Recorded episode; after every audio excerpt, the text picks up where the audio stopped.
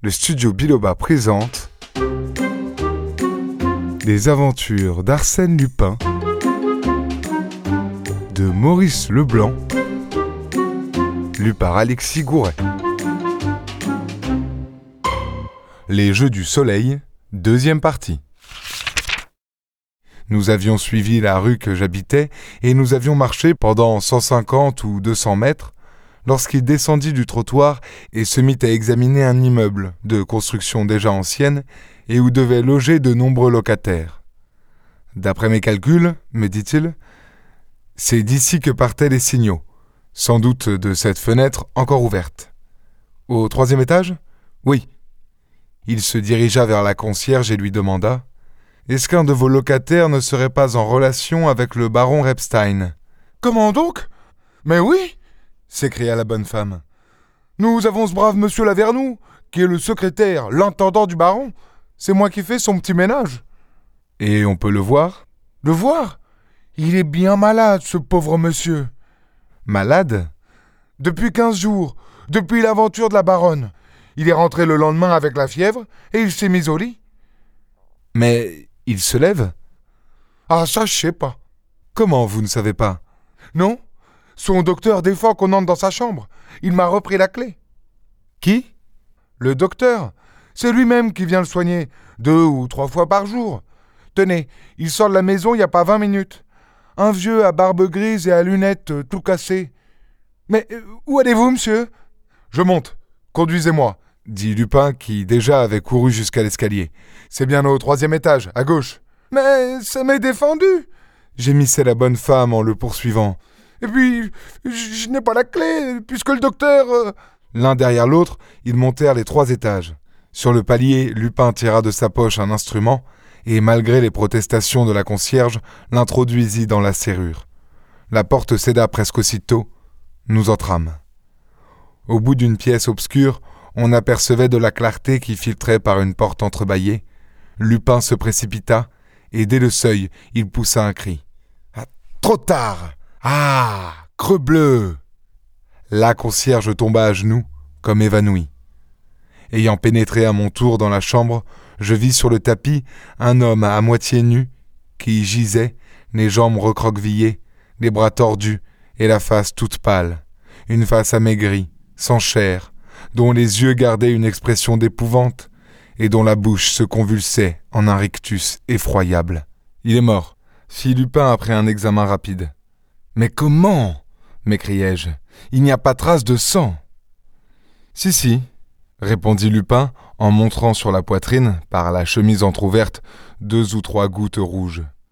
Tenez, on l'aura saisi d'une main à la gorge et de l'autre on l'aura piqué au cœur. Je dis piqué car vraiment la blessure est imperceptible. On croirait le trou d'une aiguille très longue. Il regarda par terre autour du cadavre. Il n'y avait rien qui attirât l'attention, rien qu'un petit miroir de poche, le miroir avec lequel M. Lavernoux s'amusait à faire danser dans l'espace des rayons de soleil. Mais soudain, comme la concierge se lamentait et appelait au secours, Lupin se jeta sur elle et la bouscula. Taisez-vous, écoutez-moi, vous appellerez tout à l'heure. Écoutez-moi et répondez. C'est d'une importance considérable. Monsieur Lavernoux avait un ami dans cette rue, n'est-ce pas? À droite et sur le même côté, un ami intime. Oui, un ami qu'il retrouvait tous les soirs au café et avec lequel il échangeait des journaux illustrés. Oui. Son nom. Monsieur Dulâtre. Son adresse Au 92 de la rue. Un mot encore. Ce vieux médecin à la barbe grise et à lunettes dont vous m'avez parlé venait depuis longtemps? Non, je, ne le connaissais pas. Il, est venu me voir le soir même où Monsieur Lavernoux est tombé malade. Sans en dire davantage, Lupin m'entraîna de nouveau, redescendit, et une fois dans la rue, tourna sur la droite, ce qui nous fit passer devant mon appartement.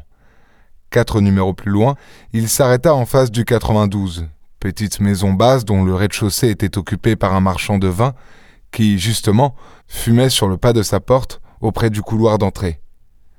Lupin s'informa si M. Dulâtre se trouvait chez lui. Monsieur Dulâtre est parti, répondit le marchand. Voilà peut-être euh, une demi-heure. Il semblait très agité et il a pris une automobile, ce qui n'est pas son habitude. Et vous ne savez pas où il se rendait? Ma foi, il n'y a pas d'indiscrétion, il a crié l'adresse assez fort. À la préfecture de police, qu'il a dit au chauffeur. Lupin allait lui-même aider un taxi auto quand il se ravisa, et je l'entendis murmurer. À quoi bon? Il a trop d'avance. Il demanda encore si personne n'était venu après le départ de M. Dulâtre. Si, un vieux monsieur à barbe grise et à lunettes qui est monté chez M. Dulâtre, qui a sonné et qui est reparti. Je vous remercie, monsieur, dit Lupin en saluant. Il se mit à marcher lentement sans m'adresser la parole et d'un air soucieux. Il était hors de doute que le problème lui semblait fort difficile et qu'il ne voyait pas très clair dans les ténèbres où il paraissait se diriger avec tant de certitude. D'ailleurs, lui-même m'avoua Ce sont là des affaires qui nécessitent beaucoup plus d'intuition que de réflexion. Seulement, celle-ci vaut fichtre la peine qu'on s'en occupe. Nous étions arrivés sur les boulevards. Lupin entra dans un cabinet de lecture et consulta très longuement les journaux de la dernière quinzaine. De temps à autre, il marmottait. Oui, oui. Évidemment, ce n'est qu'une hypothèse, mais elle explique tout. Or, une hypothèse qui répond à toutes les questions n'est pas loin d'être une vérité. La nuit était venue, nous dînâmes dans un petit restaurant, et je remarquai que le visage de Lupin s'animait peu à peu. Ses gestes avaient plus de décision, il retrouvait de la gaieté, de la vie. Quand nous partîmes, et durant le trajet qu'il me fit faire sur le boulevard Haussmann vers le domicile du baron Repstein, c'était vraiment le Lupin des grandes occasions, le Lupin qui a résolu d'agir et de gagner la bataille. Un peu avant la rue de Courcelles, notre allure se ralentit. Le baron Repstein habitait à gauche, entre cette rue et le faubourg Saint-Honoré, un hôtel à trois étages dont nous pouvions apercevoir la façade enjolivée de colonnes et de cariatides. Halte dit Lupin tout à coup. Qu'y a-t-il? Encore une preuve qui confirme mon hypothèse. Euh, quelle preuve? Je, je ne vois rien? Je vois.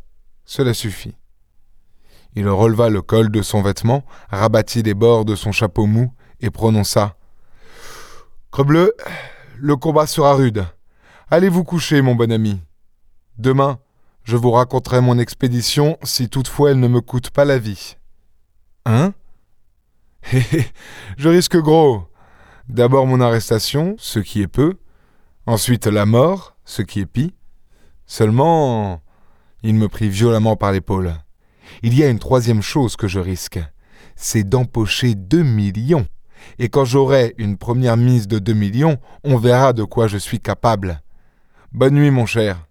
Et si vous ne me revoyez pas, il déclama, Plantez un saule au cimetière, j'aime son feuillage éploré. Je m'éloignai aussitôt.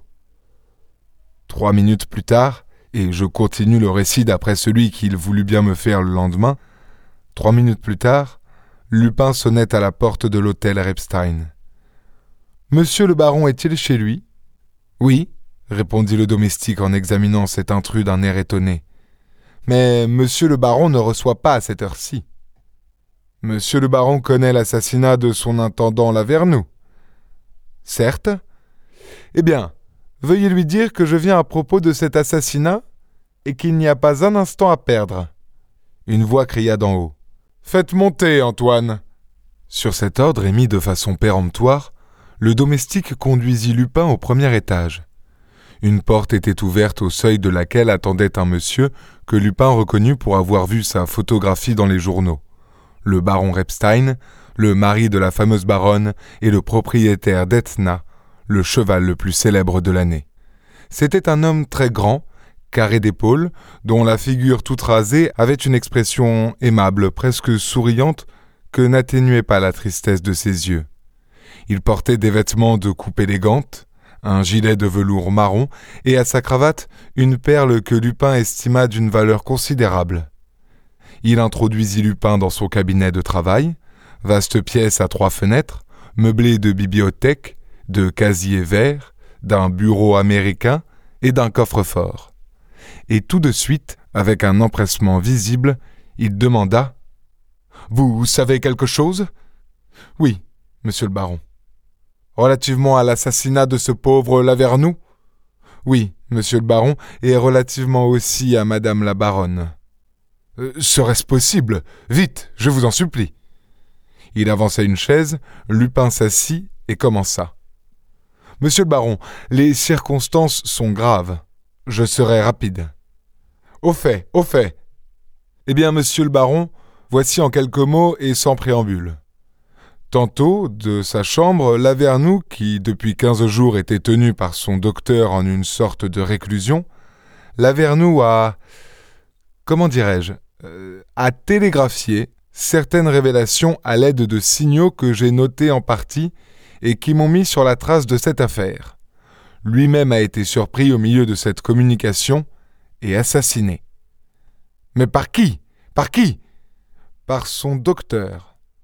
Le nom de ce docteur Je l'ignore, mais un des amis de M. Lavernoux, M. Dulâtre, celui-là précisément avec lequel il communiquait doit le savoir, et il doit savoir également le sens exact et complet de la communication, car, sans en attendre la fin, il a sauté dans une automobile et s'est fait conduire à la préfecture de police. Pourquoi? Pourquoi? Et quel est le résultat de cette démarche? Le résultat, monsieur le baron, c'est que votre hôtel est cerné, douze agents se promènent sous vos fenêtres. Dès que le soleil sera levé, ils entreront au nom de la loi et ils arrêteront le coupable. Cette histoire d'Arsène Lupin est à suivre dans l'épisode suivant.